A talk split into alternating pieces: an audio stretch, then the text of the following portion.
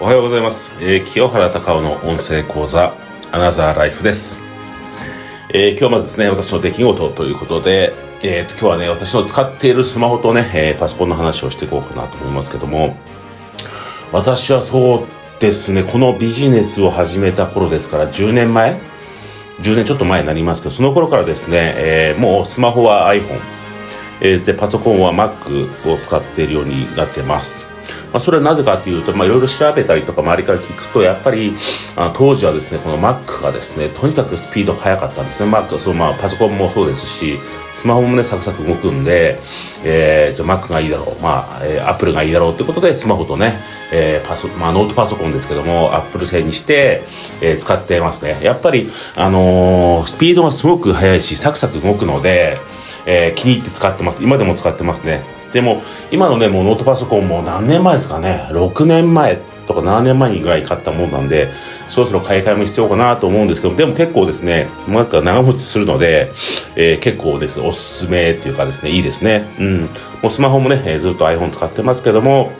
ちょっとね、えー使いやすいのでね、えー使ってるという感じですね。まあ、とにかくスピードが速いんでね、サクサク動くので、気持ちよく使えてる感じですね。はい。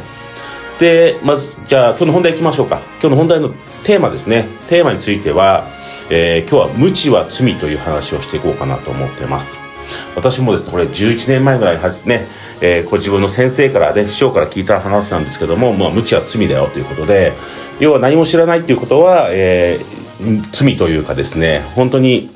この世の中生きていく中では、まあ、いろんなこと起きるわけですよ。何も知らないと、いろんな事件に巻き込まれたりとかですね、やっぱりいろんな問題を起こし、まあ、起こったりとかですね、世の中はね、本当にいい人ばかりじゃいないので、いい人ばかりはいないので、そうじゃない人にね、えーちょっと騙されちゃったりとかってするんですよね。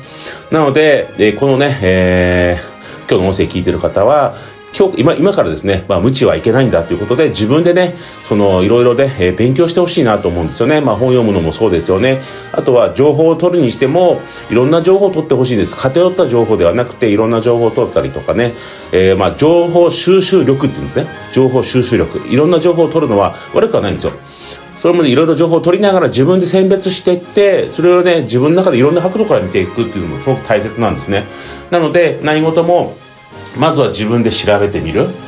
で、いろいろね、自分でね、えー勉強してみて、それで自分のなりのいろいろ考え方もあるでしょうし、それ考えとかね、まあ、周りの人たち、まあ、先輩とか上司とか、またね、ある時の経営者とかいろいろね、聞いてみたりしながら自分のね、そういう視野を、視野を視野を広げていく。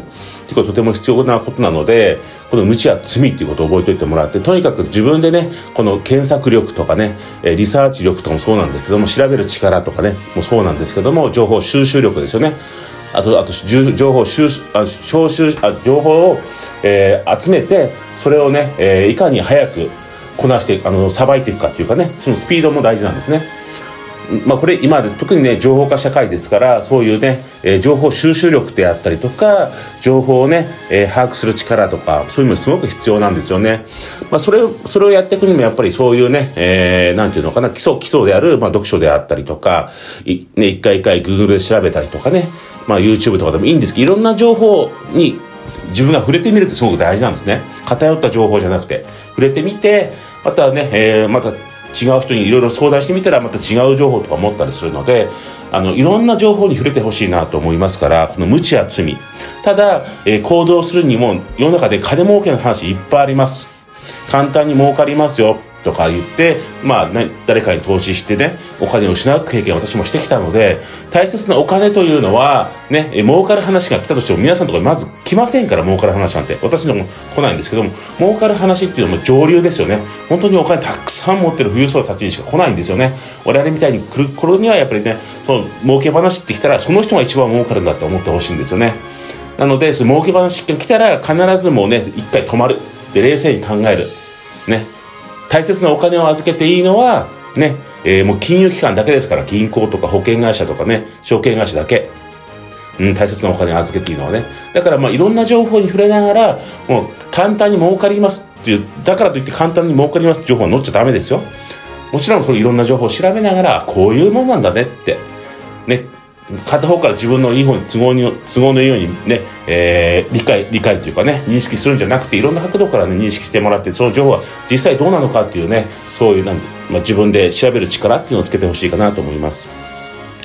でね、え今日最後になりますけど、コメントの中で、えー、まあ、定年退職後の仕事がありませんっていう方からね、えーコメントが来ていてどうしたらいいですかねということなんですけどもそうですね私も過去に生徒さんたくさんそんな方いらっしゃってて確かに、えー、定年退職仕事はなくはないんですよ。ただその体が、ね、体調が、ね、悪かったりということもあるんでやっぱり仕事をですね選ばなくちゃいけなくなってくるとやっぱり、えー、限られてしまう。そうなってくると仕事がなかなか見つからないよねっていうことなんですよね。なのであのーまあ、定年退職された方に、まあ、お勧めするのはやっぱりこういうネットで、まあ、家にいながら稼げる仕事できれば本当はね定年退職前から取り組んでほしかったんですけどももう定年退職後、まあ、退職これから迎えるということだったんで、まあ、あの退職金とかもね多少はあると思いますので本当に自分がまずは、えー、退職後、えー、できる仕事なんか見つけてもらって、まあ、少しでもいいと思うんですよ。少しでもいいから、あのね、生活を足しになるぐらいやってもらって、あとはこういう我々がやってるようなこの、ね、ネットで副業っていうところをやっていただけると、あの、やっぱり、あの半年1年というふうにね、時間を取って実践していただければ、ね、必ず行動すれば必ず結果出てくるので、えー、半年とか1年という時間をしっかり取り組んでもらえれば、ね、えー、まあ月10万とか20万ぐらいはね、稼げるようになってきますから、えー、定年退職後、まあ仕事はないと言ったとしても、まあ何かあると思うんですよ。で、それでね、何か自分の生計を立てながら、プラスアルファこういう、まあ私がやってるようなネット物販とかやりながらもね、将来的に、え稼いでいくっていうところもできますから、しかもね、我々がやってるビジネスっていうのは、まあ、手に職みたいなもんですよね。手に職つけるようなもんですから、すごく長期的に稼げます。なので、すごくおすすめなので、ぜひね、実践ほししてほしいかなと思います。えー、今日は以上になります。今日もね、一日元気にお過ごしください。清原隆夫でした。